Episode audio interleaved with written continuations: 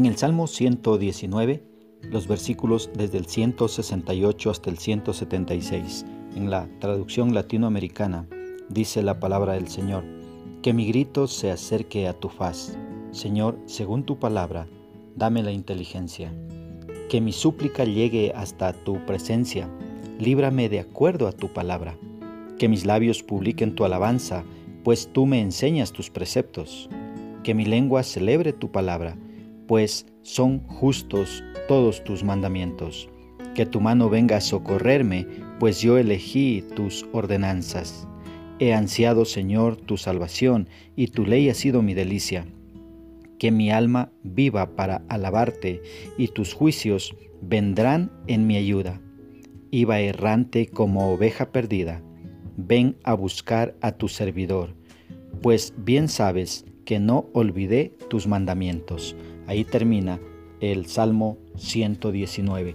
¿Qué es lo que expresa el escritor? Podemos ver acá el salmista está escogiendo muy bien cada palabra que sale de su boca para él poder dirigirse a su Señor y Creador. Él empieza con un clamor. Si miras los versículos desde el 169 hasta el 172, en fin, todo el, toda esta sección es un clamor del salmista. Y en oración le pide a Dios que le dé el entendimiento y la sabiduría que le prometió. Continúa suplicando ser librado conforme a su palabra es que en el momento de angustia muchas veces buscamos cualquier método posible para salir de esa situación difícil en lugar de acudir a la palabra de Dios, en lugar de caer de rodillas y clamar a nuestro Creador, acudimos a métodos humanos. Mira, luego de clamar por entendimiento y de suplicar el ser librado de la angustia, el salmista le pide a Dios que sus labios puedan cantar alabanzas y que su lengua pronuncie solamente bendición. Qué hermoso poder ver este ejemplo en el salmista. Nuestra boca en realidad debe pronunciar siempre la verdad de Dios. y para que eso suceda, debemos conocer la verdad. ¿sí? Conocer la verdad y conocer a la verdad. Si tú ves en Juan 14, 6, Jesucristo dijo que es el camino, la verdad y la vida. ¿De quién debemos hablar? Es de Él, de Jesucristo, porque Él es la verdad. Y necesitamos eh, proclamar esa verdad al mundo entero.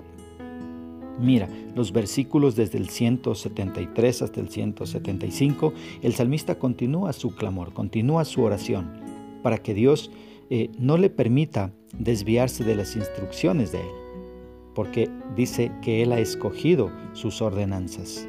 Y Él dice que anhela la ayuda para seguir disfrutando de las enseñanzas del Señor.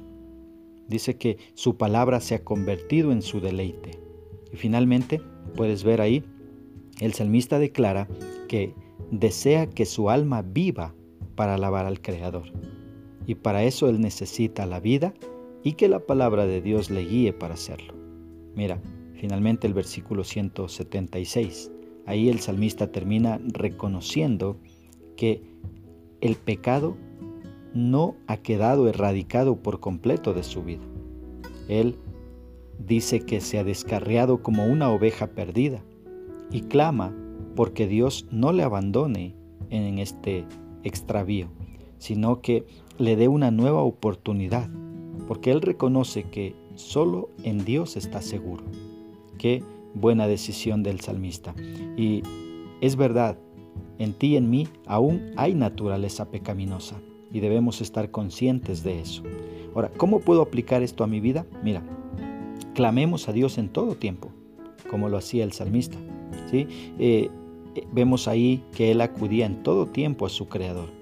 No dejemos de pedirle sabiduría para cumplir sus mandatos. Oremos en todo tiempo. Ese es el recurso divino que el Señor nos dejó para que podamos acercarnos a su presencia. No necesitamos intermediarios. Cristo ya rompió ese velo que dividía el lugar santo del lugar santísimo.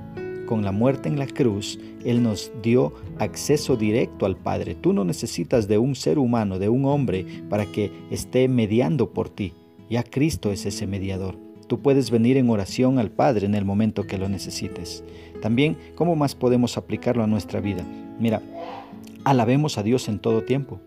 cuando haya salud o enfermedad, cuando nuestra refri esté llena o esté vacía.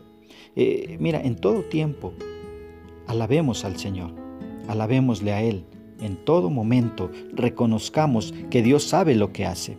Y por último, ¿Cómo podemos aplicar esta porción a nuestra vida? Pues bueno, reconociendo que aunque hayamos aceptado a Cristo como nuestro Salvador, aún tenemos naturaleza pecaminosa. Y esta naturaleza nos lleva a descarriarnos, o más bien a querer descarriarnos. Y por eso necesitamos hacer de la Biblia nuestro manual de vida, que la Biblia se convierta en ese GPS que nos vuelve al camino correcto. Necesitamos confiar en el Señor. Que Dios nos ayude a poder vivir su palabra.